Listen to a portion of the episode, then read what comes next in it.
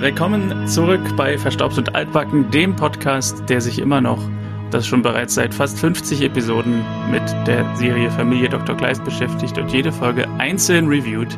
Ich bin Martin und bei mir ist wieder Konstantin. Hallo. Grüße dich, hallo Martin. Ich dachte schon, du sagst jetzt seit 50 Jahren. Ja, wir machen ja, eine Episode pro Jahr.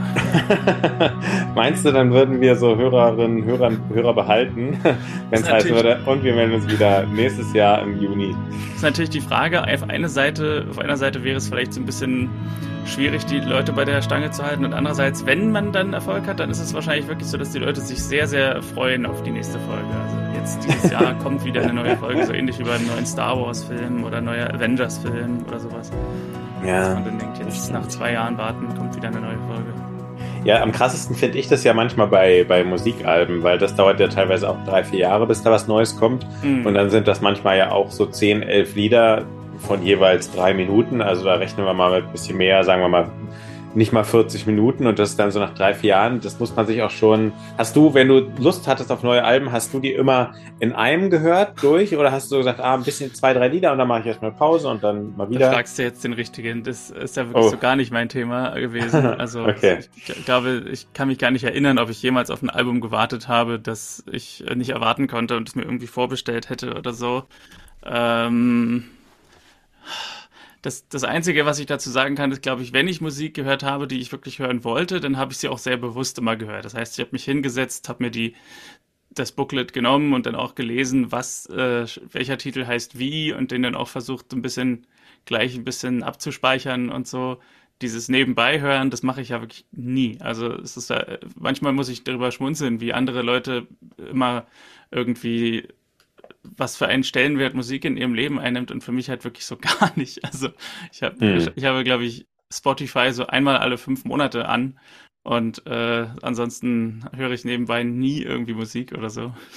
Also kann ich dir leider nicht so viel zu sagen. Okay, aber ich glaube, unsere, unsere Episoden, sie, gut, sie kommen jetzt auch nur äh, äh, äh, seltener, aber es wäre lustig, wenn Leute dann auch sagen, ich höre mal die ersten zehn Minuten und dann nochmal und so, wenn, wenn sie das so. Ja.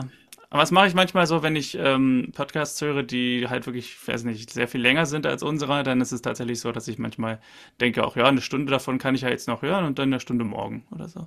Ja, also, okay. Also, das mache ich schon. Manche Leute mögen das nicht, weil sie so ein bisschen das, den Gesprächsfluss dann vermissen.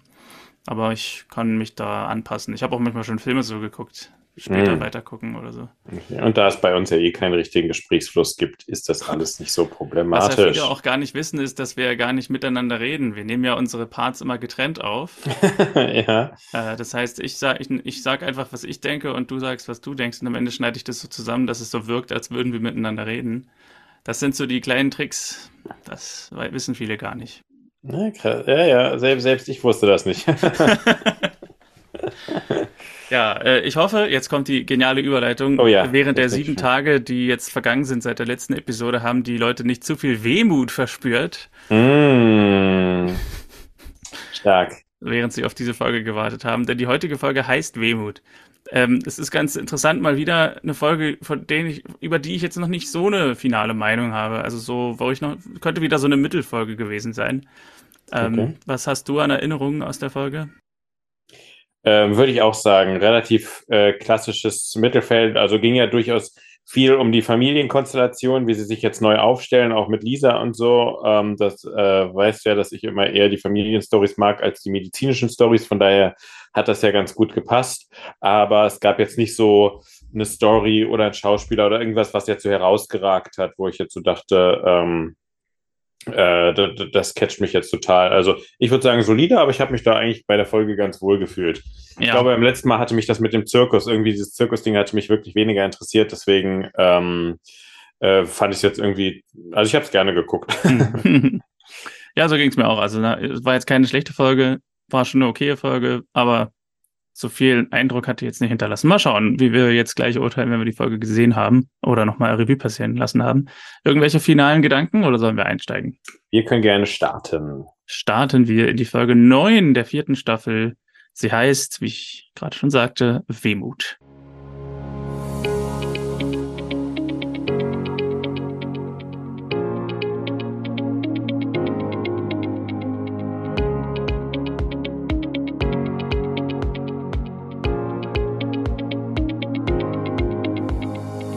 Und sie beginnt mit dem Auszug von Lisa Kleist aus der Villa. Ähm, ja, diese ganze Umzugsszenerie ist ziemlich chaotisch, wie es halt bei Umzügen oft so ist. Und Clara ist, glaube ich, die, die am traurigsten ist. Die möchte eigentlich nicht, dass Lisa das Haus verlässt und ja, gibt noch einen kleinen Witz hier, als es einen schweren Schrank zu tragen gibt, den Lisa nicht ausgeräumt hat, weil es dann praktischer ist. Und Christian verrenkt sich irgendwie den Rücken oder die Schulter und muss dann vom anderen Mediziner Michael wieder eingerenkt werden. Und als er das dann hingekriegt hat, sagt Christian zu Lisa, du bist ja doch in guten Händen bei ihm. Ich glaube, das erste Mal, dass wir Christian ein medizinisches Problem haben, sehen haben. Ja.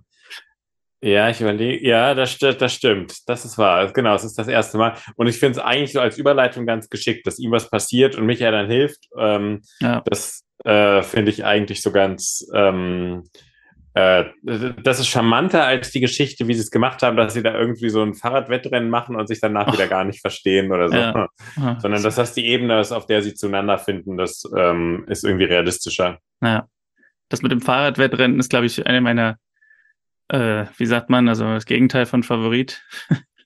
Eine meiner. Äh, naja, gut, least, äh, äh, least favorite, ja, oder? Also Bottom-Liste quasi. Ja. Ähm, bei der Verabschiedung sagen sie ganz oft, dass Lisa ja nur um die Ecke umzieht, also nur ein paar Straßen weiter und ganz oft besucht werden kann oder ganz oft zu Besuch kommt. Aber Clara will das nicht so richtig hören, rennt weg in ihr Zimmer und weint. Ähm, sie muss doch nicht ausziehen, sagt sie, als Christian hinterhergeht. Und sie hat doch hier alles, was sie braucht.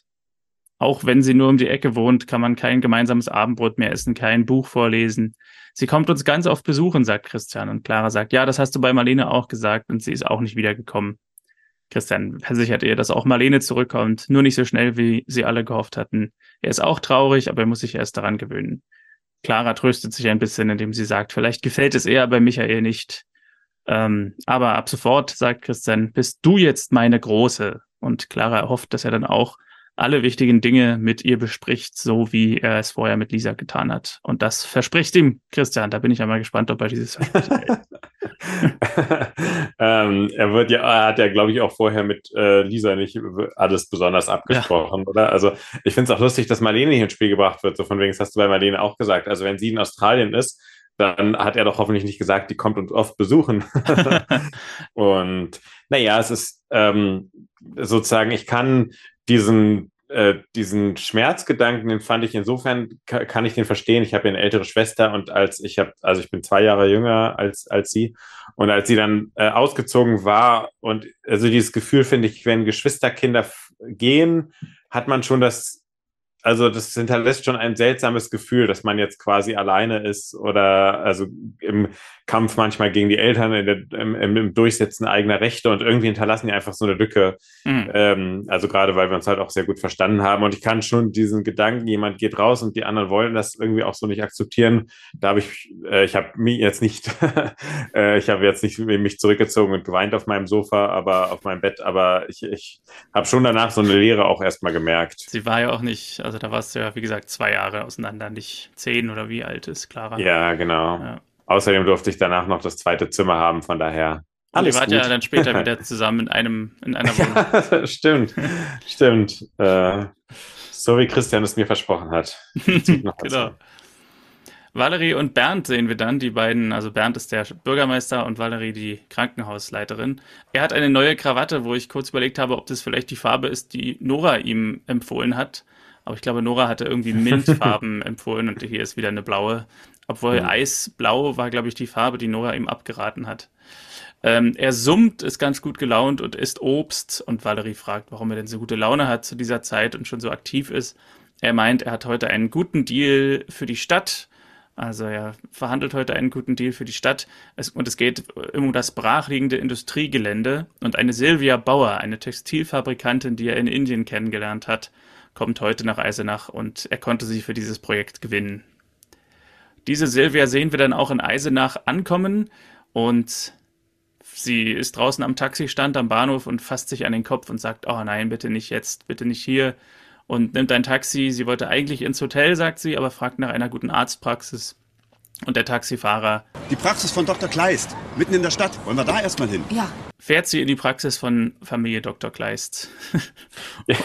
ja, und das auch wirklich nicht, äh, nicht zufällig. Ne? Also äh, die Praxis von Dr. Kleist ist gleich um die Ecke. Ich fahre sie rum. Also ja. es war nicht so, dass er dann irgendwie online kurz geguckt hat, was ja, jetzt kommen wir langsam in so ein Alter, wo es technisch, also in so, in, in so ein so Serienjahr, wo, wo das technisch auch möglich wäre, dass man sich da online kurz umguckt. Ähm, und nein, äh, Dr. Kleids Praxis scheint stadtbekannt. Vielleicht kennt er ja die Praxis von seinem Kollegen, der Name ist mir entfallen, der Taxifahrer war und der dann ins, der dann sein Flugzeug gekauft hat. Ähm, Aha, ja. Könnte es ja sein, und der dann Diabetiker war. Ja, stimmt. In der Praxis äh, schreibt Christian gerade eine Mail an Marlene, die die tolle Mailadresse hat, marlene.kleis.de ich mich gefragt habe, ob die ganze Familie das Handle kleist.de hat, also ob es gregor.kleist.de und clara.kleist.de, christian.kleist.de und sie schreiben sich immer die ganze Zeit gegenseitig Mails. Ähm, das fände ich eigentlich ganz cool. Ja, und, und dann ist wahrscheinlich so die, die große, ähm, die, die groß, also da die Familie auch so wirklich Patchwork-Familie ist, ist das so die große Frage, ähm, immer wer darf jetzt, wer bekommt jetzt einen E-Mail-Account? ja. Auf der Seite sieht man sein Adressbuch, da ist irgendwie die ersten drei Kontakte sind alle Familienkontakte und dann ist, glaube ich, Nora Praxis ist noch einer und dann noch irgendwie Radiologie und noch irgendwas, Kardiologie. Also. Von der Praxis schreibt er öfter Mails nach Hause als in die. ja, finde ich sehr gut. Genauso wie auch neulich schon bei diesem Schulzettel, der da von Marlene unterschrieben war, ähm, dass, dass, so, ähm, dass, dass du da auch, auch anhältst. Und ist auch interessant, dass er in der Praxis noch nebenbei so diese, diese Mail schreibt. Vielleicht war es damals, hatte er noch kein, kein ähm, äh, kein, äh, wie sagt man, keine Flatrate und musste dann von der Praxis ausschreiben oder so. Ich hatte allerdings auch keine Flatrate, denn die Nachricht konnte nicht gesendet werden. Es besteht keine Verbindung zum Internet. Und er ruft hm. Nora an, aber er hat auch kein Telefon. Und dann ruft er sie eben mündlich und Nora kommt herein, meint, sie kann jetzt nicht, sie hat hier ein klitzekleines Problem, sie hat einen neuen Telefonanbieter, weil er fand ja die Rechnung zu hoch und jetzt hat sie einen billigeren genommen ähm, und sie hat das alles ganz schnell wieder im Griff, versichert sie. Und er sagt, das Zauberwort hier ist schnell. Und äh, Nora ist noch in der Warteschleife des Telefonanbieters, als Silvia Bauer hereinkommt und sie sagt, sie braucht ganz schnell ein Rezept, weil sie in 20 Minuten den Termin mit dem Bürgermeister hat und sie fürchtet, sie hat einen Migräneanfall. Sie gehen ins Sprechzimmer und sie erzählt, sie hatte den ersten Anfall mit 14. Diese Anfälle kündigen sich immer an durch leichte Sehstörung, Schwindel, Kreislauf und am Bahnhof hatte sie eine Taubheit im Bein. Christian kommentiert, Taubheit im Bein ist eher ungewöhnlich für Migräne, das wäre eigentlich eher im Gesicht äh, üblicher. Und Silvia antwortet, man wird in der Selbstbeobachtung ein bisschen überempfindlich. Und äh, sie hat ein Medikament, was, ein, was ihr Hausarzt ihr verschreibt. Und sie hat den Namen vergessen, deswegen gibt sie Christian die Visitenkarte des anderen Arztes und er wird sich da mit ihm in Verbindung setzen. Hast du eigentlich manchmal Migräne? Ähm, glücklicherweise nicht. Also es tut mir auch wirklich sehr leid für Leute, die darunter leiden, weil ich mir das sehr anstrengend vorstelle. Ähm, bist du, bist du da betroffen oder? Ja, also nicht schlimm, aber ab und zu, ja. Hm. ja okay. Ähm, ja, äh, ist auf jeden Fall sehr unschön. Und ich meine, wenn sie sagt, dass sie da so Symptome hat, seit sie 14 ist, finde ich, hat sie sich damit echt Zeit gelassen, ne? Äh, naja, es scheint, sie scheint ja in Behandlung zu sein bei dem anderen Arzt. Ach so, okay, dann habe ich das jetzt gerade ja. nicht, okay. Ja. Ähm, in Lisa und Michaels Wohnung äh, fragt Lisa nach einer Kiste mit Unisachen und Michael sagt, die ist in der Villa geblieben, weil die Sachen, die da drin sind, sind alle für Kunstgeschichte, die braucht sie nicht mehr. Und für die Medizinsachen, die sie jetzt demnächst braucht, hat er alles selber da. Und Lisa kommentiert, sie hat die Zusage ja noch nicht, aber er ist überzeugt davon, dass sie sie kriegt. Von den Plänen, dass sie jetzt Medizin studieren will, hat sie der Familie noch nicht erzählt, weil das will sie erst, wenn es dann feststeht, dass es klappt. Hast du Zweifel? fragt er. Und ähm, als sie meint wegen Medizinstudium, sagt er nein, wegen uns. Und Lisa sagt nein. Sie freut sich auf uns und auf die Wohnung, aber sie ist auch traurig. Und das kann er verstehen. Aber Lisa ist auch bereit. Auf ins Abenteuer ist der letzte Satz der Szene.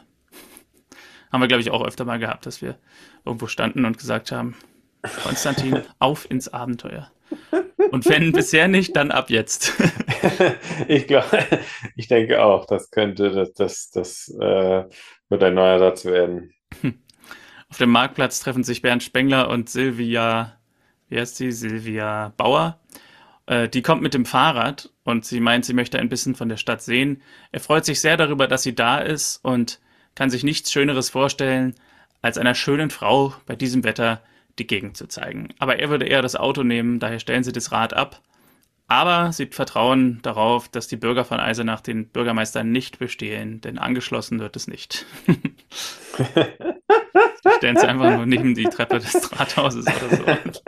Ja, in Eisenach scheint es wirklich sehr entspannt zu gehen. Ich finde auch interessant, umgekehrt, vielleicht ist die Erklärung, dass es das Fahrrad auch überhaupt nicht ihr gehört, weil es ist ja schon ein bisschen seltsam, dass sie ankommt, mit dem Taxi sich fahren lässt und dann aber von der Praxis aus mit dem Fahrrad äh, ja, unterwegs so ist. Für so ein Radsharing, Bikesharing. Ja, aber das war ja 2000, wann ist das? 2010, 2011 10, noch ja. wirklich ungewöhnlich. Ja, also ich glaube, sie hat es geklaut und hat gesagt, gut, der nächste, der es jetzt von mir klaut. Stimmt, das, die Herkunft des Rads ist etwas un ungeklärt. ja. ja. Äh, Clara hat Schulschluss, Lisa holt sie von der Schule ab. Lisa möchte zum, äh, zum Eis einladen und Clara äh, redet nochmal mit Lisa hier, dass sie sehr traurig ist, weil sie weggezogen ist. Und sie soll bloß nicht sagen, dass es um die Ecke ist. Äh, Clara meint, Michael hätte auch bei ihnen einziehen können. Das ist ja auch eine Idee, die ich gehabt hatte. Mhm. Ähm, und dann hätten sie ja einfach die tu Tür zumachen können, wenn sie knutschen hätten wollen. ja. War auch bei der anderen äh, Szene, wo Clara zu Christian meint, sie hat doch hier alles, was sie braucht, habe ich auch gedacht. Sie hat vielleicht nicht ganz alles, was sie braucht. ja. Lisa lädt jedenfalls ein, dass Clara mal bei ihnen übernachten kann. Und Clara meint, sie will nicht stören. Lisa meint, du störst nicht. Und wir lesen dann endlich das Buch zu Ende. Sie will auch wissen, wie es ausgeht. Sie stimmen überein und gehen dann das Eis essen. Ich nehme an, die Szene ist genauso auch bei dir auch passiert, dass du dann nochmal deine Schwester angesprochen hast und gesagt hast, wir können ja mal ein Eis essen gehen oder ich kann ja mal bei dir übernachten, denn. Ja, genau. Ja, und ich habe auch vorgeschlagen, dass sie hat ja dann Au pair in London gemacht, äh, dass ich dann gesagt habe, warum kommen denn die Au pair-Kinder nicht zu uns? Und sag jetzt bloß nicht, London ist um die Ecke. Du kannst ja auch hier Englisch reden. ja, genau. ja. Aber es, äh, was wissen wir denn jetzt eigentlich über das Alter von Clara? Wir wissen, glaube ich, mehr als wir wissen, sage ich mal. Also ich glaube, wir können ja. zu diesem Zeitpunkt einiges wissen, aber ähm, ich habe mir jetzt nichts darüber Gedanken gemacht. Von daher, also ich, ich glaube, es wird relativ deutlich gesagt, wie alt sie ist, mal an einer Stelle. Mhm. Irgendein Geburtstag oder irgendwas. Ähm, aber ich habe es jetzt nicht parat und ich weiß jetzt auch gerade nicht mehr, welche Staffel das war. Okay. Aber ja. allein, das ist ja übrigens auch mal wieder was, ne? Wir haben ja irgendwann jetzt vor kurzem die Situation gehabt, dass in acht Folgen, also ich glaube in der letzten Folge war das mit Johannes Herz, ist das mhm. ist ein Jahr vergangen. Da ist natürlich das, der Alterungsprozess dieses Kindes nicht unbedingt Schritt gehalten. Mhm. Weil ja. wir hatten es ja mal, dass sie über eine, äh, über drei Monate über den Staffelwechsel anderthalb Jahre älter aussah. Und jetzt ist ein Jahr vergangen und sie ist keinen Zentimeter gewachsen. ja, ja, das stimmt. Ja, ich habe nämlich der, der Anlass dafür, warum ich da nachgedacht habe, war, ähm, äh, dass ich mal dann da so darüber nachgedacht habe, wie das eigentlich bei mir so war mit zur Schule gehen und zur Schule bringen und sowas und abholen und so. Ähm, weil ich meine, Claras, also ich glaube, sie war schon in der dritten Klasse, dann ist irgendwie ein Jahr vergangen, egal. Ich glaube, dass ich so ab der dritten oder vierten Klasse alleine zur Schule gegangen bin. Mhm. Ich bin mir aber nicht ganz sicher. Ähm, aber dennoch vielleicht ab und zu ja, mal irgendwie die große Schwester kommt. Das stimmt. Die ja auch nur um die Ecke wohnt, muss man ja auch sagen. genau. Bernd und Silvia kommen an dem alten Industriegelände an. Das war ein durchaus interessantes äh, stilistisches Mittel hier. Wir haben so einen Blick, wie sie im Vordergrund auf so Sand mit dem Auto anhalten. Im Hintergrund steht so ein uraltes Fabrikgelände, wo so zerschlagene Fensterscheiben sind, aber dennoch spielt so ganz malerische und romantische Musik. das war so ein bisschen schräg. Äh, Spengler meint, dieser Standort ist ideal und erzählt auf, auf welche Weisen er über äh, perfekt ist, perfekt angebunden und so weiter und so fort. Und Silvia sagt, ja, Eisenach ist sehr interessant für meine Firma wie viel will die Stadt denn haben und kann man mit Subventionen rechnen? Und Bernd meint, das können wir doch den Anwälten überlassen. Schließlich haben wir nie über die Zeit in Indien gesprochen. Und sie sagt, das tun wir auch jetzt nicht, denn sie weiß, dass er verheiratet ist. Also da ging irgendwas zwischen den beiden in Indien. Ja, man hat ja schon erkannt, dass sozusagen bei der ähm, äh, bei der Frau von Bernd und ihm irgendwie die Chemie gerade so ein bisschen seltsam ist, so wie sie miteinander sprechen. Äh, das, das war ja schon irgendwie erkennbar. Und ähm, ja, jetzt erklärt sich so ein bisschen warum. Ja, und er war eben sehr, sehr fröhlich am Anfang, dass sie, also die Silvia, dann nach Eisenach kommt. Hm. Hat sogar angefangen, sich gesund zu ernähren. ja, nur Fahrrad fährt er noch nicht. Nachts an der Villa liest, liest Clara alleine abends noch im Bett und Christian kommt nochmal herein und wünscht eine gute Nacht. Als er reinkommt, versteckt Clara ganz schnell das Buch, was sie liest, unter der Decke. Und als er rausgeht, nimmt sie es wieder raus und dann liest sie ein bisschen laut daraus vor. Und jetzt könnte man ja so überlegen, was könnte da drin sein in einem Buch, was man heimlich versteckt, Konstantin? Du weißt es noch, aber was wären so deine Top 3 Sachen, die du unter der Decke verstecken würdest, wenn deine Eltern reinkommen? oh, äh, jetzt bin ich, der, der Satz, du weißt es noch, was. was äh, du weißt noch, was es in der Folge ist.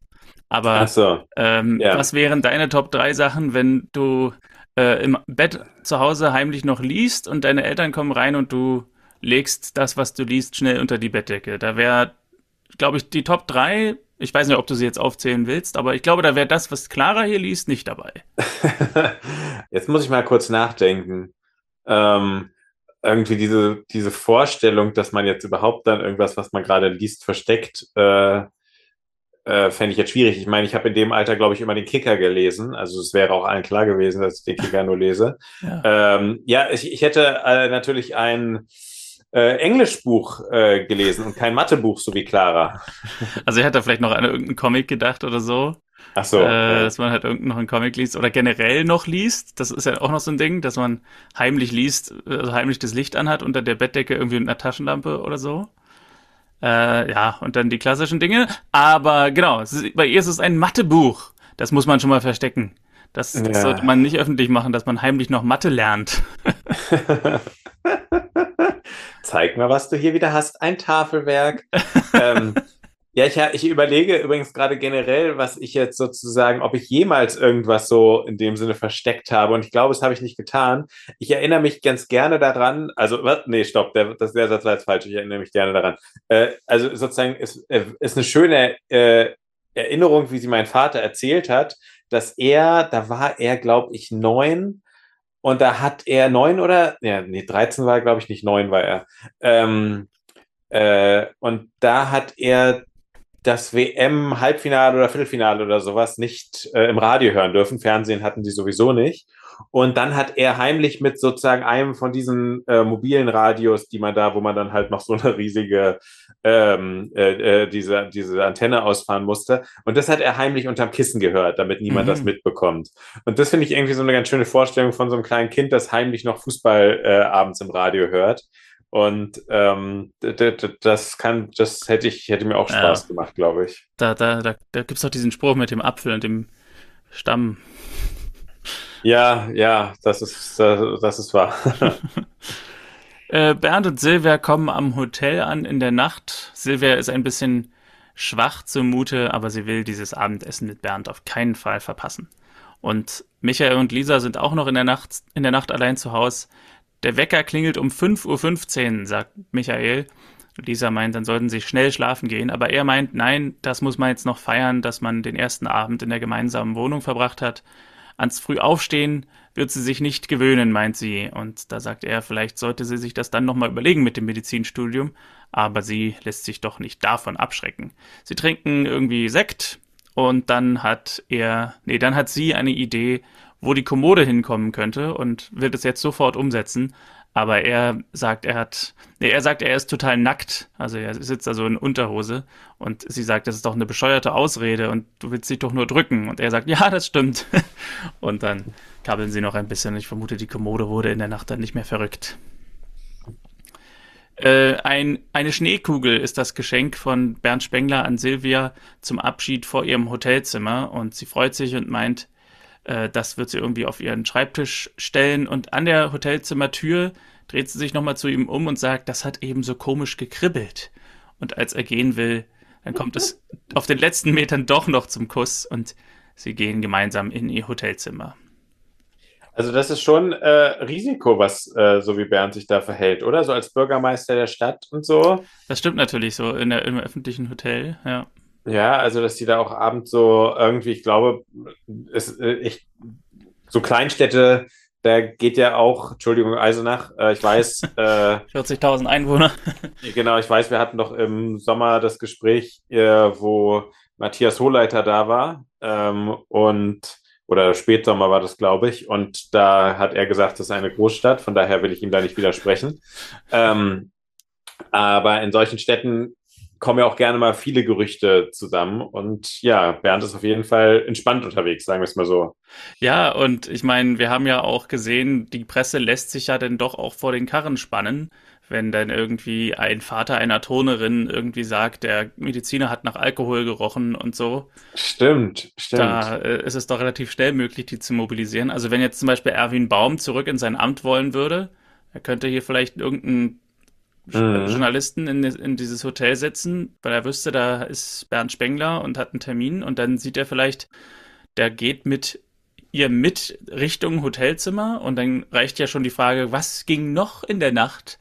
dass die Wähler eventuell beeinflusst werden. Ja, ist halt äh, eigentlich eine, eine, spannende Frage, ob, ob Bernd Spengler der Nachfolger oder quasi der Gegenkandidat ähm, einfach war. Also gehören die zur selben Partei oder irgendwie sowas, Stimmt, zur selben Strömung. Ja. Äh, es wäre eigentlich lustig, wenn das Gegner wären und es da noch eine Auseinandersetzung gäbe. Ja. Das wäre das wär eine schöne Folge. Das Kanzler, das, das, das, wie heißt es dann, das Bürgermeister-Duell Spengler gegen Baum. ja, genau. Bernd gegen Baum. Genau. Bernd der Baum. Das ist übrigens auch, fällt mir gerade auf, auch wieder ein recycelter Name, Bernd. Den hatten wir doch auch schon als Bäckermeister, Bernd Wertheimer. Also die Namen oh. werden immer ja. mal wieder recycelt hier, die Freunde. ja. Morgens in der Villa sucht Johannes die Saftpresse und sie spekulieren, dass Lisa die beim Umzug wohl mitgenommen hat. Ähm, und Christian ruft die Kinder, das Frühstück sei fertig. Inge kommt und sagt, Clara geht es nicht gut. Und er geht nach oben und Clara sagt, sie hat irgendwie überall Schmerzen, Fieber hat sie nicht, aber sie darf heute mal in der Schule fehlen.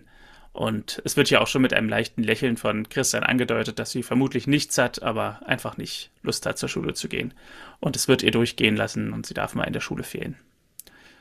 Später fährt Christian nochmal zu Silvia, sagt er. Ja, auch ein Termin, glaube ich, der, der überhaupt nicht mit Silvia groß abgesprochen war, oder? Also sozusagen, das ist sozusagen, ist nicht so, dass er einen Hausbesuch macht, weil es ein Termin ist, sondern weil er nochmal gucken möchte. Genau, also wir sehen ihn irgendwie im Auto fahren und er ruft Nora an, du, ich fahre nochmal zu Silvia, aber es gab jetzt keine Veranlassung, das zu tun, ne? Also, hm. Spengler und Silvia sind nämlich morgens am Café im Hotel. Sie ist am Frühstücken, sie will Kaffee einschenken, aber verschüttet ihn. Äh, sie weiß nicht, was sie hat, ist irgendwie ganz durcheinander. Und in dem Moment kommt Christian dazu und sieht auch Spengler. Spengler fragt, warum er da ist. Christian wollte nach Silvia sehen, aber kommt wohl gerade ungelegen. Nein, nein, sagt Silvia. Herr Spengler, wir, wir treffen uns dann später wieder. Und Herr Spengler geht. Christian sind die Beschwerden nicht aus dem Kopf gegangen, die sie hat, und fragt sie, ob es besser geht. Sie erzählt von dem Kaffeeproblem eben gerade, äh, von, der von dem Zittern, von dem tauben Gefühl, aber Kopfschmerzen hat sie komischerweise keine. Dann ist es vermutlich, sagt Christian, keine Migräne und keine Migränesymptome.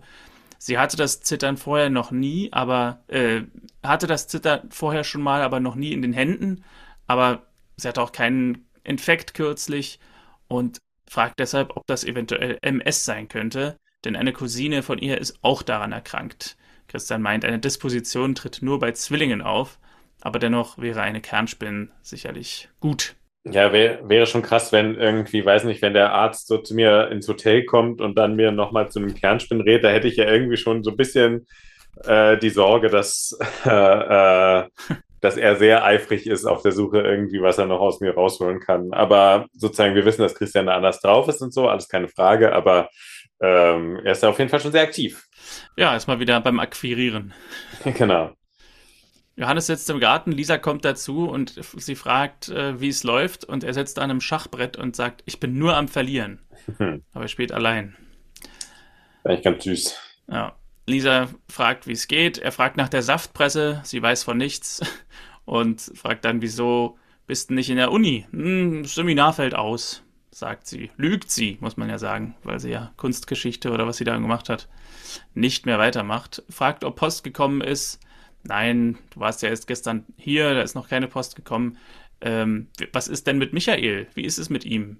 Äh, und ja, ja, sie stellen fest, Lisa wollte nur nach ihnen sehen und Johannes meinte, dafür brauchst du doch keinen Vorwand, du kannst jederzeit kommen.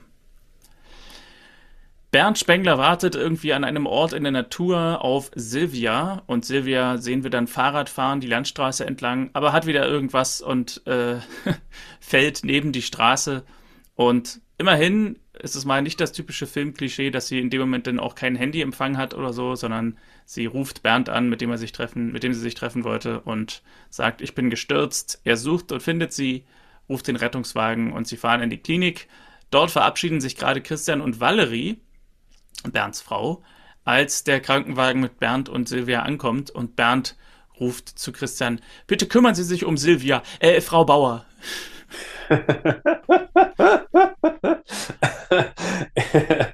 ja, das ist eigentlich viel schlimmer, dieses danach noch so, also er kann ja den Vornamen äh, äh wählen, so, und äh, dieses danach, das, das, das, das sollte, also ja. damit macht das ja nicht wieder gut. So, genau, damit ist ja, ja, schon alles klar, genau. Ja. ja, und Valerie entdeckt ihn ja hier auch und hat das alles mitbekommen. Silvia wird reingebracht und Valerie fragt Bernd, ob alles okay ist und er sagt, ja, ja. ja. Ja, es ist so ein bisschen, ne, er hat ja eigentlich wirklich gute Gründe, mit ihr abzuhängen. Genau. ähm, weil sie ja beruflich miteinander zu tun haben. Mhm. Und da ist es vielleicht auch okay, wenn man sich mit dem Vornamen nennt aber er macht sich hier selber so ein bisschen verdächtig. Ja. Clara sitzt in ihrem Zimmer und macht Bruchrechnungen. Johannes kommt rein. Du bist ja gar nicht im Bett, sagt er. Und sie malt noch was für Marlene, sagt sie und kritzelt schnell so ein paar Sachen hin. Aber Johannes ist dafür zu clever. Er sieht, dass sie heimlich Bruchrechnungen macht, so wie wir beide das früher auch oft gemacht haben. Und, und auch heute noch manchmal machen am Abend zur Belohnung. Und ja, sagt, ihre Bauchschmerzen kommen also vor einer, von einer Phobie vor Mathearbeiten. Aber nein, nur Bruchrechnung, sagt sie. Und ein wenig später sind dann Johannes und Clara im Garten und üben Bruchrechnung und Clara versteht es nicht. Johannes erklärt es aber auch nicht gut. Ich war immer gut in Bruchrechnung, aber so wie es er erklärt hat, habe ich es auch nicht verstanden.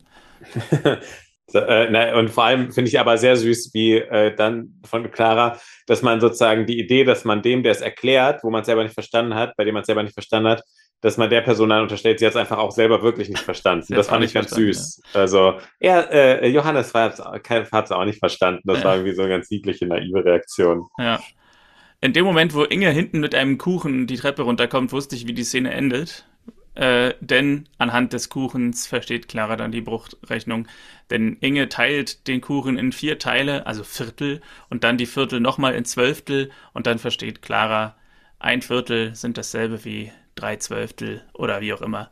Irgendwas versteht sie dann jedenfalls. Und ja, anhand des Kuchens war es dann leicht. Tja, das, äh, ich weiß nur, dass meine Klavierlehrerin früher das mal äh, so, einen äh, so einen Kuchen mitgebracht hat, um, um das mit diesen ganzen Noten und sowas und, und Rhythmus und so zu erklären. Ähm, daran hat mich das wieder erinnert, aber es hat mich auch nicht lange am Klavier gehalten damals. Äh. Hat es sich denn lange bei den Bruchrechnungen gehalten? Nein, aber beim Kuchen. Gute Antwort. das ist bis heute die Treue, wobei Klavier ist ja auch wieder ein bisschen dabei. Ja. Valerie fragt Bernd, was die beiden denn eigentlich da draußen gemacht haben. Und er sagt, er wollte ihr einfach die Gegend zeigen, wenn sie schon mal in Eisenach investiert. Und sie treffen Christian. Bernd will wissen, was ihr fehlt. Aber Christian darf es ihm nicht sagen, weil er ist ja kein Familienangehöriger, was im weiteren Verlauf der Folge dann so ein bisschen vergessen wird. Dann kriegt er irgendwie alles mit. ja, stimmt. Valerie verabschiedet sich und Bernd erzählt, dass sie, also er und Silvia sich von früher aus Indien kennen und sich daher nahestehen. Indien, stutzt Christian und geht dann zu Silvia. Es ist keine MS, sagt er. Bernd Spengler hat aber was gesagt vom Ausland. Ja, sie haben Fertigungsstätten auf der ganzen Welt, antwortet sie. Obwohl sie geimpft ist, kann es Meningitis oder Malaria sein, weil viele Erreger sind immun. Und dazu, um das rauszufinden, müssten sie ihr Rückenmark punktieren. Das ist sehr unangenehm. Und die Flüssigkeit wird dann im Labor untersucht. Sie fragt als erstes nach Bernd. der ist noch draußen, aber punktieren kommt zuerst. Und das Punktieren überspringen wir hier, das wird nicht gezeigt, weil das, glaube ich, wirklich nicht sehr ansehnlich ist. Mhm. Ähm, und nach dem Punktieren warten Silvia und Bernd draußen im Wartebereich und Silvia dankt, dass er da ist. Nicht selbstverständlich, sagt sie, weil ja auch deine Frau hier arbeitet. Und äh, Christian kommt dann und sagt, nein, es ist keine Meningitis und sie suchen selbst noch weiter, haben es noch nicht genau ergründen können. Er würde gerne, dass sie in der Klinik bleibt über Nacht, aber sie möchte gerne ins Hotel und dann willigt Christian ein, dass sie ins Hotel kann, aber Anstrengungen soll sie vermeiden. Und Bernd bringt sie hin zum Hotel. Natürlich. Abends setzen Christian, Johannes oder sitzt Christian und Johannes noch bei einem Glas Wein auf dem Sofa, als Michael hereinkommt und noch Fahrzeugpapiere von einem Auto mit wieder zurückbringt. Die drei setzen sich zusammen und Christian fragt sie so ein bisschen aus, ob sie eine Idee haben, beschreibt Silvias Symptome und sie spekulieren gemeinsam und kommen auf einen Fußballer, der neulich, neulich ähnliche Symptome hatte und haben die Lösung. Es ist das Guillain-Barré-Syndrom was uns sicher allen ein Begriff ist, die wir mhm. äh, keine Medizin studiert haben. Ich habe das mal kurz nachgeschlagen. Es ist eine eher harmlose Muskelschwäche, äh, die auch von selbst wieder abklingt oder verschwindet. Allerdings kann sie behandelt werden, dann geht sie schneller wieder weg. Aber ja, also selten, aber eher harmlos, nichts Schlimmes, aber unangenehm. Was ich an der, was ich an der Szene ähm, äh, ganz gut gemacht fand, war, dass ähm, da auch wieder zusammenkam, dieses, dieses Prinzip, dass Michael und Christian wieder die, also da fand ich so, also dieses, ich mag es ja eh immer, wenn Leute, das habe ich auch bei Jura immer sehr gemacht, wenn Leute Fälle diskutieren, also man bekommt ja ganz viele Fälle immer gestellt, der eine überfällt den anderen und der andere dachte, was weiß ich, ähm, das wäre ein Komplize und er schießt den was, irgendwie sowas. Ähm, und wenn die Leute dann so engagiert diskutieren, und das mochte ich in dem Fall auch, dass die drei am Abend so engagiert diskutieren und da halt eben eine Ebene zueinander finden, was ich auch schon am Anfang meinte. Ähm, aber ich weiß nicht, ob das bei der Version, wie du sie guckst, wir gucken sie auf anderen Plattformen, genauso war. Aber falls dir mal auffällt, ist es so, dass Christian zuerst auf die Lösung kommt und als er schon die Hälfte der Lösung ausgesprochen hat, redet Michael mit. Na klar, Guillain-Barré-Syndrom. Ja, natürlich. Es wirkt so, richtig wie, okay, ich muss jetzt Christian beweisen, dass ich ein guter Mediziner bin. Na, er hat Fieber, Fieber, so irgendwie sowas. So, ähm. Ist mir nicht aufgefallen, aber kann durch, also glaube ich, dass es bei mir anders ist. okay, also das wirkte so richtig wie der Schüler, der nochmal gelobt werden will und dann schnell, äh, als das Wort zu Ende raten kann, ähm, ein, mit, mit, mit einschwingt sozusagen. Also ich habe jetzt nochmal angeguckt. Ja, es ist natürlich wirklich so, äh, er sagt Guillain und Michael steigt an, Barré-Syndrom. Also mit dem Wort Guillain ist wahrscheinlich 99,5 äh, Prozent aller Krankheiten sind ausgeschlossen, wenn du mit Guillain ein, an, einsteigst. Da kann nicht ja. mehr kommen Guillain äh, und Christian sagt dann Barré-Syndrom und Michael sagt Ruftat-Syndrom oder so. ja. Und das andere, was ich lustig finde, ist der Moment danach. Ähm, da hat dann Christian locker zehn Sekunden in der Totalen im On, wo er den beiden anderen Medizinern erklärt, was das für eine Krankheit ist und was, äh, wie sie funktioniert, was sie ja bestimmt wissen. Aber es ist natürlich einfach für die Zuschauer nochmal. Der Krankheitsverlauf zerstört die schützende Isolationsschicht der Nervenbahnen. Und das löst die Muskelschwäche aus und die damit verbundenen Lähmungserscheinungen. Das ist für den Podcast, Martin, den wir aufnehmen. Der kommt jede Woche Donnerstag. Genau. Finde ich auch witzig. Was auch cool ist, ist, dass ja wahrscheinlich drei Nicht-Mediziner hier ziemlich fachsimpeln über Medizin, aber es ist ja wirklich nur gespielt. Und sie haben wahrscheinlich gar keine Ahnung, wovon sie da reden. Ja, ich weiß nicht, ob ich es schon gesagt habe, falls nicht, ob ich es noch sagen werde, wie oft ich es noch sagen werde. Ich habe großen Respekt davor, wenn Leute, die keine, keine Fachleute sind, äh, das, das ist, glaube ich, textmäßig gar nicht so leicht. Ähm, ja. Man braucht wirklich äh, Fachwörter, die man in einem schnellen Tempo sagen muss und sagen muss, als wären sie für einen selbstverständlich. Und ich äh, glaube, das ist wirklich, da, da habe ich schon, äh, da, da, das ist, glaube ich, auch anspruchsvoll, selbst wenn die Serie an sich vielleicht jetzt nicht so anspruchsvoll konzipiert ist. Ich hatte mal mit äh, Ariane Borbach äh, zu tun, die äh, zum Beispiel in Star Trek Voyager äh, gesprochen hat, die Chefingenieurin Belana Torres. Und sie meinte zu mhm. mir dann so, hm, ja, Voyager, das war schön. Morgens um neun über Wurmlöcher sprechen. Weil sie hat halt auch die Ingenieurin, die immer irgendwelches Techno-Gebrabbel hatte. So. ja. Ja, stimmt. Wahrscheinlich ist das, kommt das in diesem Beruf ja auch öfter vor. Ja. Ja. Da hat man aber immerhin noch ein Blatt Papier vor sich liegen, wo der Text draufsteht. Ja. Bernd kommt nach Hause, um mal mit der Folge fortzufahren, und Valerie schläft auf dem Sofa. Er deckt sie zu, wovon sie aufwacht, äh, und er sagt, er geht jetzt nach oben, ob sie auch kommt. Sie kommt gleich nach. Sie steht auf und betrachtet nochmal nachdenklich den Bilderrahmen eines Bildes von ihnen beiden und verlässt dann nochmal das Haus und läuft durch die nächtliche Stadt und trifft auf dem Fahrrad fahrend, also Christian fährt auf dem Fahrrad an ihr vorbei und sie treffen aufeinander. Sie konnte nicht schlafen, sagt sie ihm. Alles in Ordnung? fragt er. Wie lang hast du Zeit? ja, na, das Lustige daran ist, glaube ich. Ähm, Der Dialog geht ja noch weiter. Ja, sag mal. Äh, wie lang hast du Zeit?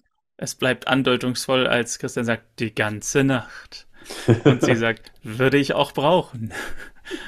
Und Christian macht noch einen drauf. Ist ja fast schon wie am Staffel 1. Ich lausche gerne deinen Gedanken. ist es wie als, als er mit Remanka immer noch geflirtet hat, während er mit äh, Marlene schon zusammen war. ja, stimmt. Ja, und ich meine aber auch sozusagen, ich finde ja, ähm, äh, das, das sind manchmal so diese Filmdialoge, die aber in Wirklichkeit echt so, also die, die kann man sich nicht, also äh, beim Drehbuch ist es ja so, das hat auch mal so ein, ähm, ich habe mal so ein Buch gelesen, wo es darum geht, wie schreibt man ein gutes Drehbuch. Und äh, da hat der gesagt, es geht halt immer darum, dass die Dialoge realistisch wirken. Sie müssen es aber nicht sein. Und wenn man das jetzt nicht groß drüber nachdenkt, dann ist der Dialog wirkt jetzt erstmal nicht ganz unrealistisch. Aber stell dir mal vor, ich würde sagen, wie geht's? Oder äh, wie, wie, wie war der Satz? Ähm, alles ist alles in Ordnung? Genau, ist alles in Ordnung. Und ich würde sagen, wie lange hast du Zeit?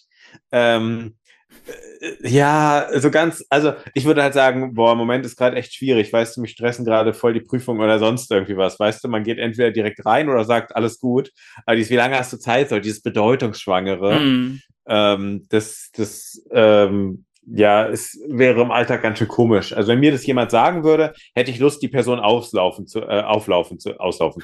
Ne? Hätte ich, dann hätte ich Lust, die Person auflaufen zu lassen. Äh, ja.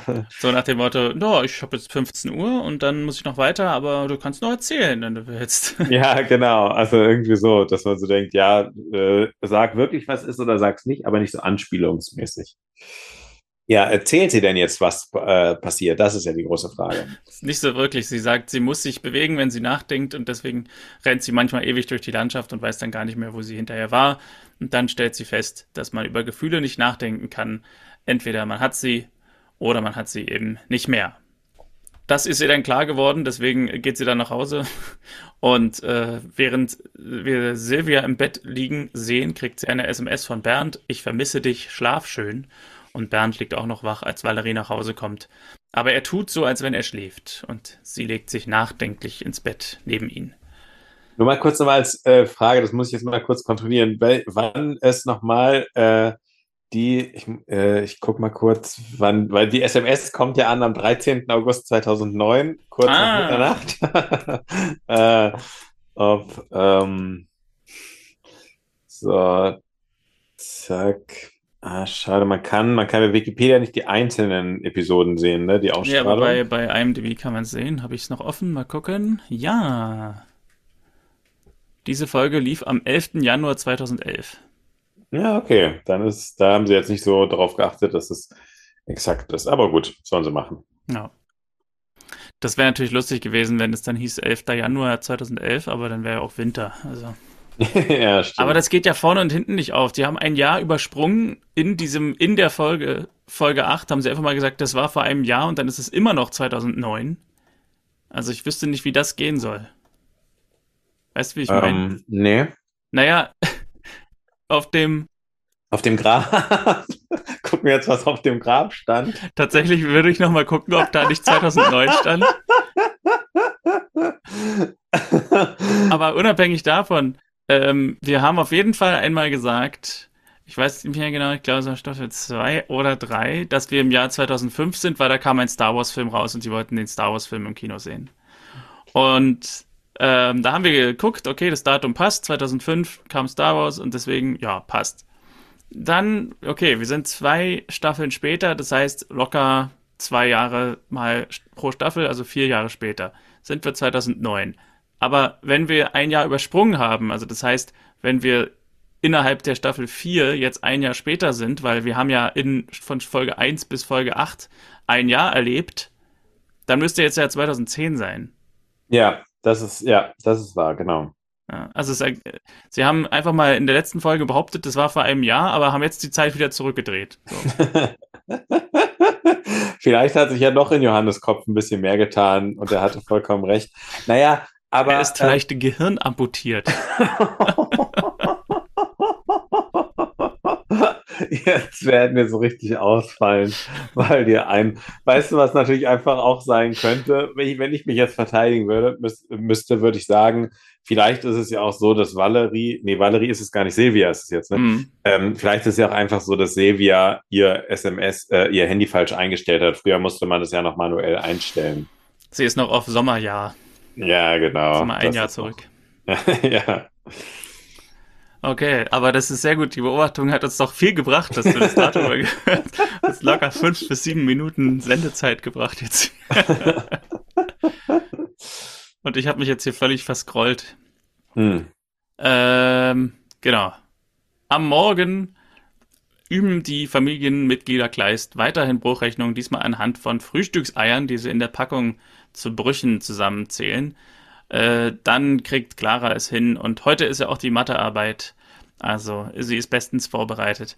Und am Ende möchte Christian kein Rührei. Das finde ich auf eine lustige Szene, auf eine lustige Weise finde ich das sehr, sehr befriedigend, dass am Ende so, nachdem die ganze Familie so gesagt hat, ja, wenn jetzt aus einer Packung zehn Eier, jeder bekommt zwei Eier, wie viele Viertel oder Fünftel oder Zehntel sind das dann? Und dann rechnen sie das alles lang und breit aus und das letzte, der letzte Satz der Folge von Inge ist dann, äh, nicht der Folge, der letzte Satz der Szene ist von Inge dann Rührei und Christian so, hm, nee, danke, heute nicht. Also quasi die Rechnung stimmt überhaupt nicht, die sie am Anfang gemacht haben, weil einfach einer sagt, er möchte kein Rührei, was ja in diesen ganzen theoretischen Rechnungsstellungen, äh, Aufgabenstellungen so Abi-Prüfungen auch einfach mal gar nicht berücksichtigt wird. So. Fünf Personen teilen sich einen Kuchen und so weiter. Da kann man ja sagen, okay, der eine möchte vielleicht nicht so viel Kuchen und so weiter. Also hier zieht sozusagen das wahre Leben sofort ein, nachdem sie diese theoretischen Überlegungen über diese Eierpackung beendet haben. Ja, ich glaube, bei mir, bei mir war es auch so, wenn ich mich jetzt nochmal so zurückerinnere, wenn ich irgendwie mal versucht hat, an mir in meiner Freizeit sozusagen eine Brücke zu bauen, um damit ich dann irgendwelche Fa Fächer besser verstehe, gerade jetzt bei Mathe oder sowas, glaube ich, wenn es so war, dann hat es mich immer eher geärgert. Also war es nicht so, dass ich dachte, ah, anhand von Kuchen oder sonst was habe ich jetzt Mathe verstanden, sondern, ah toll, jetzt soll mir auch noch dann sozusagen, wird mir das auch noch madig gemacht, dadurch, dass daran Soll ich auch Mathe noch bei Kuchen an Mathe denken? Ja, genau. Das Einzige, wo es bei mir funktioniert hat, war mit Geld, lustigerweise. Also das war nicht so bei Bruchrechnungen, sondern eher so bei Prozent oder sowas dass, dass wenn es mir jemand erklärt hat mit Geld, dass es, dass, dass es dann sofort, dass ich es dann sofort gecheckt habe. Also du hast, du hast 100 Euro und äh, willst jetzt 10% davon, naja, 10 Euro ist doch klar. So. das war jetzt ein leichtes Beispiel, aber ja. Ja, was ich jetzt, was ich immer, äh, äh, wo ich bei Mathe immer ganz schlecht bin, ist, wenn es irgendwie sowas gibt wie, na, das passt doch jetzt voll. Du hast jetzt dem Kellner äh, 17 Euro gegeben, ich habe dir jetzt zwei zurückgegeben, dann haben wir alle 26 raus oder irgendwie sowas. Ähm, es gibt ja manchmal so diese drei- oder vierecksberechnung, wenn Leute sich irgendwie was, ja. äh, eine Ausgabe teilen. Da habe ich irgendwie, da bin ich völlig raus, ganz schnell. Ja, das ist auch, ich mache das mittlerweile immer einfacher, dass eigentlich, dass ich sage, einer bezahlt und dann machen wir die Rechnung quasi mit dem aus. So. Ja. Kann nämlich der eine das Trinkgeld geben und äh, gut, dann fahren wir fort.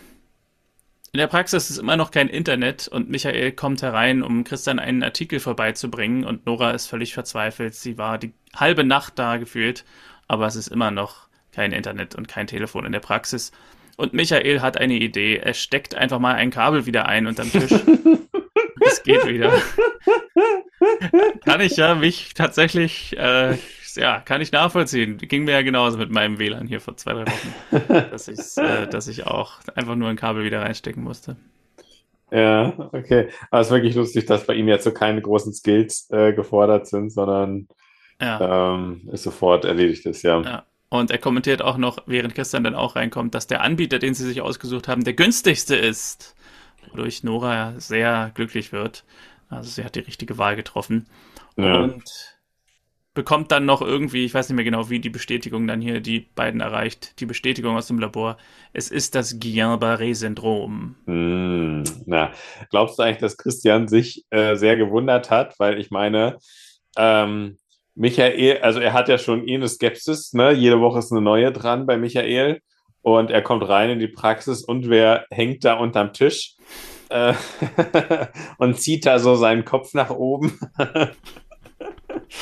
Wir sagen mal nichts, ne? Äh, er tut auch noch so, als ob er weiß, ich weiß, also so, als ob er sich noch den Kopf gestoßen hat und so. Also es sieht alles so ein bisschen. Und Nora ist sehr glücklich. ja, genau. Ja. Jede, jede Woche eine neue, sagte er ja am Anfang. Ja. Silvia geht in die Sauna mit einem interessanten Outfit, nämlich mit einer Reißverschlussjacke mit langen Ärmeln. Ich glaube, ich gehe nie in die Sauna, da habe ich keine Ahnung, ob das ein Outfit ist, das irgendwie in der Sauna zur Anwendung kommt, aber Reißverschlussjacke mit langen Ärmeln hätte ich jetzt in der Sauna nicht an. Neben ihr sitzt eine Frau, die hat es so ganz klassisch, die sitzt einfach in so einem Handtuch da. Mhm. mit, einem, mit, einer, mit einer Sweaterjacke. Na gut, vielleicht heißt die deshalb so. Ja, naja, es hat ja damit zu tun, also man will sie ja sozusagen hier nur in Kleidung zeigen und ähm, das war ja die einzige Option. Also ich kenne es auch nicht, gehe selten in die Sauna, aber es ist, glaube ich, auch echt etwas unrealistisch.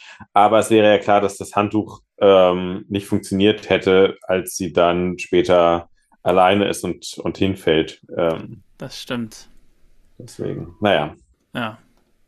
Bernd äh, und Valerie stehen äh, in ihrem Haus, glaube ich, und gucken aus dem Fenster so parallel zueinander und Bernd sagt zu Valerie, haben wir uns denn so verändert oder ist es einfach die lange Zeit? Valerie weiß es nicht. Er kann sich ein Leben ohne sie nicht vorstellen. Aber Valerie sagt, wie lange geht es schon mit euch? Sie ist schließlich nicht blind. Und er erzählt, damals in Indien war es nur eine Nacht. Er hätte es nicht verschweigen dürfen, aber er wollte sie nicht verletzen. Es tut ihm leid. Und Valerie, was tut ihm leid? Verliebt zu sein oder zu feige zu sein für die Wahrheit. Wir machen uns etwas vor, seit wir in Eisenach sind. Es ist eine neue Stadt, aber es ist dasselbe alte Leben und eine eingefahrene Beziehung. Bernd dachte auch, es wäre ein Neuanfang, aber sie wussten beide, es würde nicht klappen. Und Valerie sagt, es ist vorbei, Bernd. Und sie halten noch mal kurz Hand und dann geht er. Und draußen vor dem Haus klingelt sein Handy, es ist Christian und Bernd kommt sofort hin. Denn wir sehen, oder willst du dazu noch was sagen? Ja, ähm, und zwar muss ich sagen, dass ich bei dem Satz ein bisschen aufgehorcht habe, so von wegen, wir sind jetzt nach Eisenach gezogen und aber das sollte ein Neuanfang sein, weil eines der wichtigsten Kriterien, um ähm, irgendwo Bürgermeister zu werden, glaube ich, ist eigentlich eine längere Identifikation mit der Stadt und auch eine längere Wohnzeit. Mhm. Dass da jemand neu hinzieht und dann sofort zum Bürgermeister gewählt wird, zeigt, dass er entweder sehr, sehr gut ist oder ähm, also es ist irgendwie sehr ungewöhnlich, sagen wir es mal so.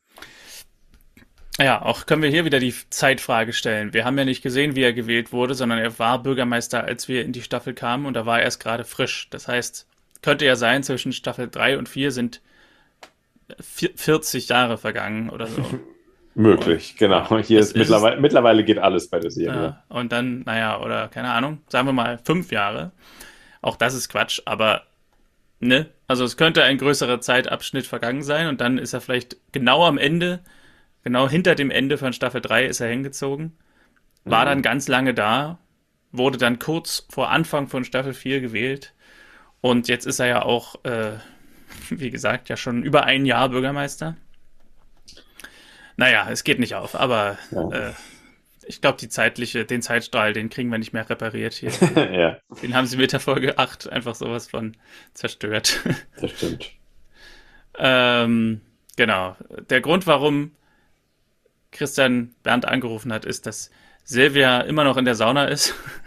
das, nee, das ist nicht der Grund. Silvia ist immer noch in der Sauna und hat Schwierigkeiten beim Aufstehen und dann kommt Spengler zum Hotel. Und sie ist nämlich verschwunden. Das ist der Grund, warum sie ihn angerufen haben. Und sie überlegen zusammen mit dem Concierge, wo sie sein könnte und kommen auf die Idee, es gibt hier einen Wellnessbereich äh, und ein Whirlpool und dort könnte sie sein. Und sie finden sie dann in der Sauna, wo sie bewusstlos geworden ist und ja, sie konnte nicht aufstehen und nicht aus der Sauna rausgehen. Und es wird wieder die Ambulanz gerufen und Christian informiert sie, was sie hat. Dr. Sandmann hat Dienst und Christian sagt, er soll eine Blutwäsche vorbereiten. Das klingt irgendwie wie was Illegales, finde ich. ja. Und in der Klinik instruiert Christian dann Michael, die Krankheit ist weiter fortgeschritten, als er dachte. Ähm, sie machen die Blutwäsche, um den Erreger auszuspülen. Klingt auch irgendwie eklig. Und mhm. später im Krankenzimmer ist Bernd dann bei ihr und Christian kommt dazu. Die Medizin schlägt gut an, aber die Blutwäsche müssen wir noch ein paar Mal wiederholen. Sie ist auf dem Weg der Besserung und sie hat das Schlimmste überstanden. Bernd sagt dann, als Christian das Zimmer verlassen hat, zu ihr, er hatte noch nie in seinem Leben so viel Angst. Und das ist nicht mehr länger nur irgendeine Affäre. Ich habe mich in dich verliebt. Den Satz habe ich jetzt extra so ein bisschen alleinstehend gesagt, dass ich den dann später nochmal von mir selber reinschneide, wenn ich, wenn ich von dir rede, Konsti. Und sie sagt auch, sie hat sich auch in ihn verliebt, verliebt. Aber wie soll das werden? Und er sagt, das packen wir schon. Wir haben ja schließlich ein gemeinsames Projekt. Ja, und damit ist wohl das Ende der Eheleute Spengler hier dann vollzogen und der Beginn von Bernd und Silvia. Mal gucken, ob wir Silvia nochmal wiedersehen. ja, ist natürlich lustig, dass sozusagen die Liebe getragen soll, werden soll von einem gemeinsamen beruflichen Projekt. Äh, ja, habe ich auch gedacht, ja. Wir ja, haben ja auch das Projekt hier zusammen. Also. Richtig. Ja. Letzte Szene. Im Garten spielt die Familie Fußball. Christian kommt mit einem Paket dazu. Das ist wohl ein Paket von Marlene, die aus Australien Post geschickt hat. Und drin ist unter anderem ein Cowboy-Hut für Christian, wo Johannes kommentiert, Marlene kennt deinen Dickschädel.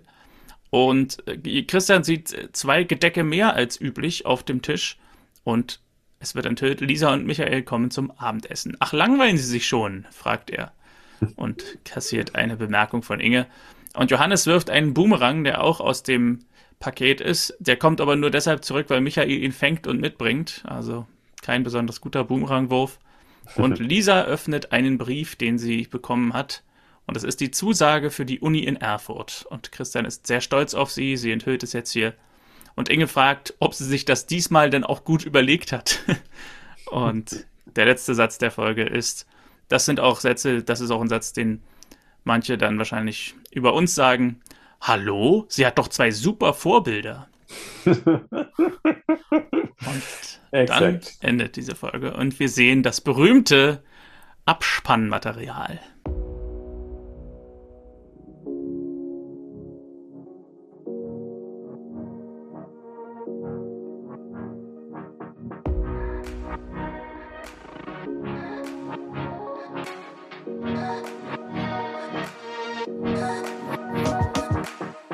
Positiv möchte ich noch erwähnen, dass Christian sehr schön einen Okocha-Trick andeutet. Also den Trick, wo man äh, sich den Ball äh, so, also er hat das Paket, kommt angelaufen im Garten und man legt sich den Ball so ähm, mit dem, mit, äh, wie sagt man, wie nennt man diese, äh, sozusagen mit Fuß?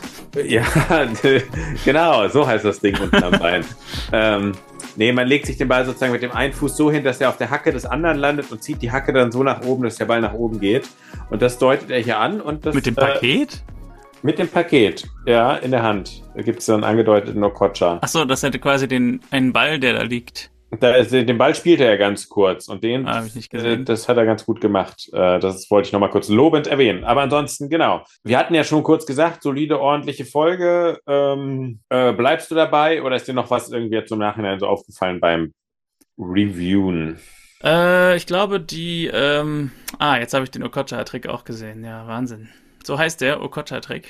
Ja, weil JJ Okocha den er das erste Mal gemacht hat, über, über seinen Gegenspieler aber rüber. Also der hat den nochmal in einer ganz anderen Höhe gemacht. Okay. Also ich glaube, meine, mein Fazit bleibt gleich. Also es ist keine schlechte Folge, es ist eine solide Folge. Ähm, aber ich glaube, die bleibt auch nicht lange im Gedächtnis haften. Also auch hier mal wieder so ein bisschen, ne, so die durchschnittlichen Folgen sind oftmals nicht so die, die jetzt einen großartigen Podcast machen.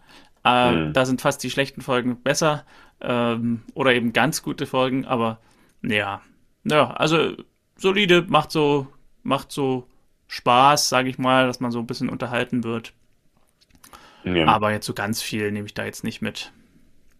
Ja, also ähm, ich hätte gehofft, dass äh, ja ein bisschen mehr ähm, Diskussion vielleicht noch reinkommt durch diese Frage, ob ähm, Äh, weshalb jetzt Medizin? Ähm, also das wird ja hier absolut harmonisch äh, äh, dargestellt.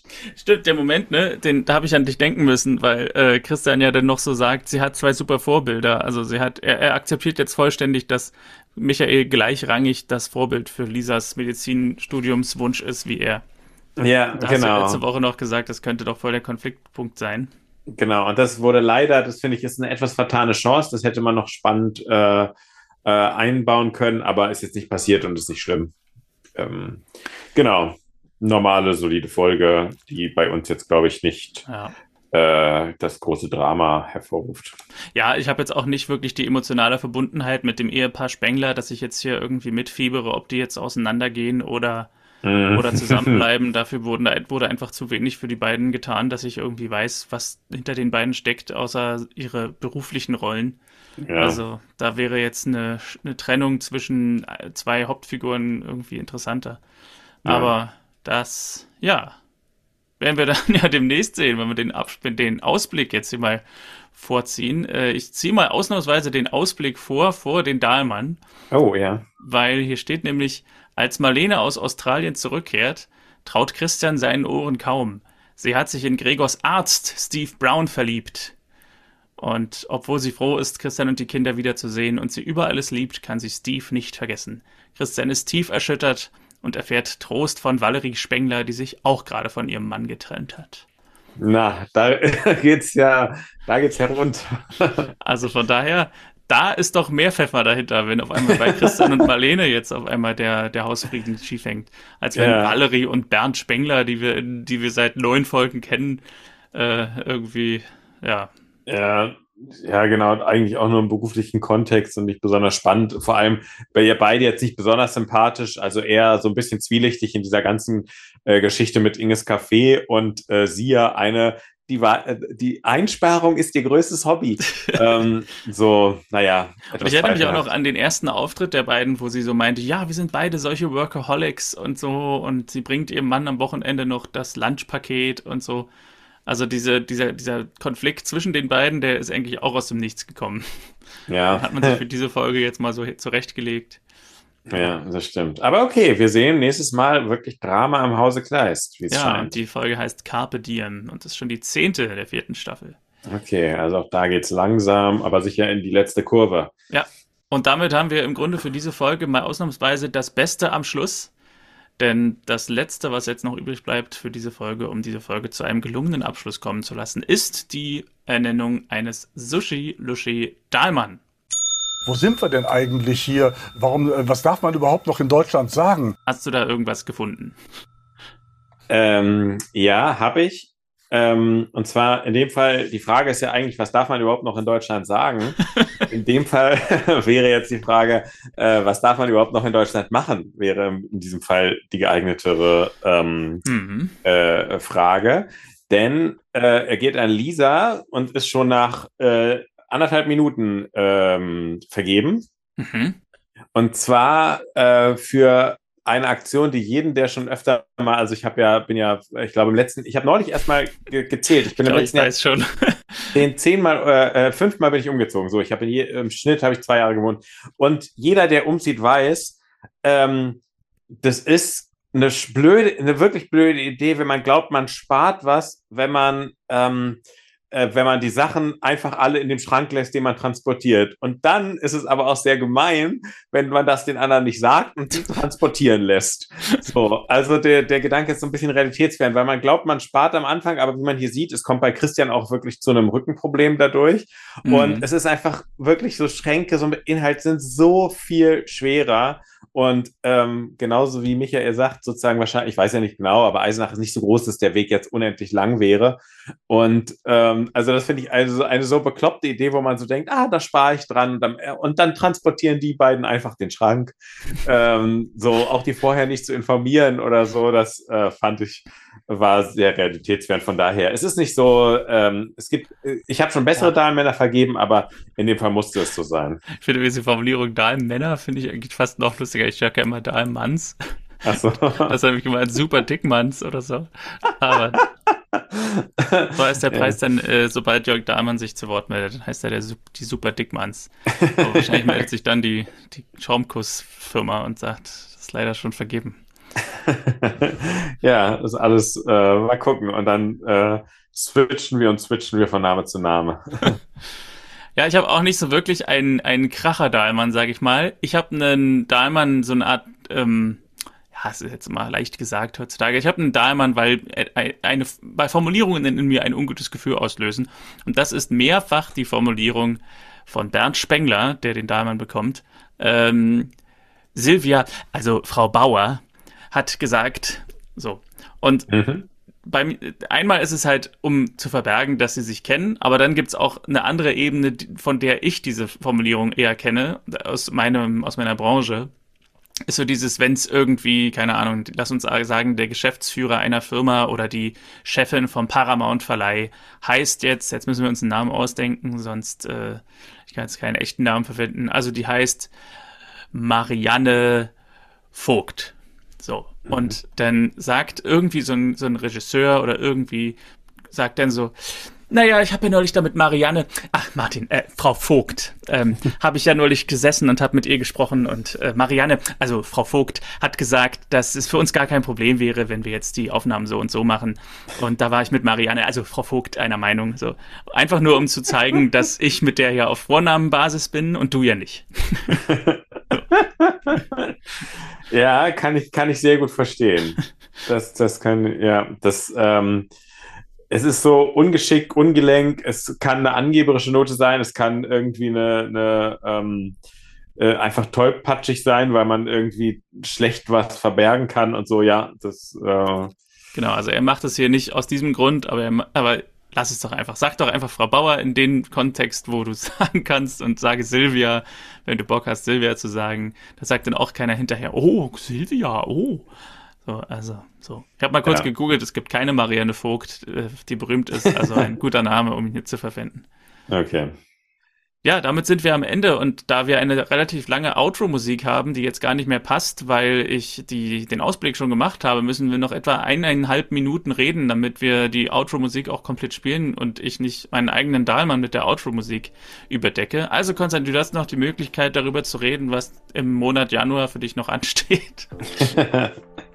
In diesem Jahr. Äh, na, oder man kann ja äh, sonst noch kurz überlegen, was man äh, noch äh, gleistechnisch äh, noch in dieser Staffel erwartet? Also glaubst du, dass aus der ähm, äh, aus, aus, dass es eine Trennung gibt? Also ich habe ja gelesen, dass Marlene oder Christina Plate äh, irgendwann ausgestiegen ist aus der Serie. Das könnte natürlich sein, dass man das so ein bisschen so einleitet, aber ich meine, das wäre sehr viel später gewesen als Staffel 5. Also ich würde vermuten, sie macht die Staffel 4 noch zu Ende und kommt dann, äh, wäre dann ja vermutlich in Staffel 5 nicht mehr dabei, wenn man den, äh, die Trennung vollzieht. Aber eigentlich scheint mir das so ein äh, elementarer Baustein zu sein in der Serie, dass äh, ich mir das gar nicht vorstellen kann, dass man jetzt dieses Paar einfach so äh, trennt, außer wenn jetzt irgendwie einer der beiden Schauspieler wirklich längere Zeit ausfällt oder eben nicht mehr dabei sein will. Also mhm. ich sag mal nein, sie trennen sich nicht. Okay. Ja, wäre eigentlich jetzt auch so mein Gefühl. Also, ähm, dass irgendwie, das ist so, wenn es eine Konstante gibt, dann ist es ja die Beziehung von den beiden. Und ähm, äh, beides ja auch wirkliche Sympathieträger, glaube ich, äh, der, der, der Staffel. Mhm. Deswegen, ähm, äh, ja, ist schon eine Überraschung, dass sie dann irgendwie, äh, auch dieser neue, kommt der jetzt irgendwie eventuell sogar mit oder sowas? Ähm, mal gucken, warten wir es ab. Ja, ja. Gut, dann. Nächsten Donnerstag wissen wir mehr. Nächsten Donnerstag, ich glaube, es ist der 25. Januar, sehen wir uns wieder oder hören wir uns wieder und wissen ein bisschen mehr Bescheid, wenn es dann heißt Carpe Diem. Was für eine schöne Atmo. Echt, genau. Ja, dann mach's gut. Bis nächste Woche. Tschüss.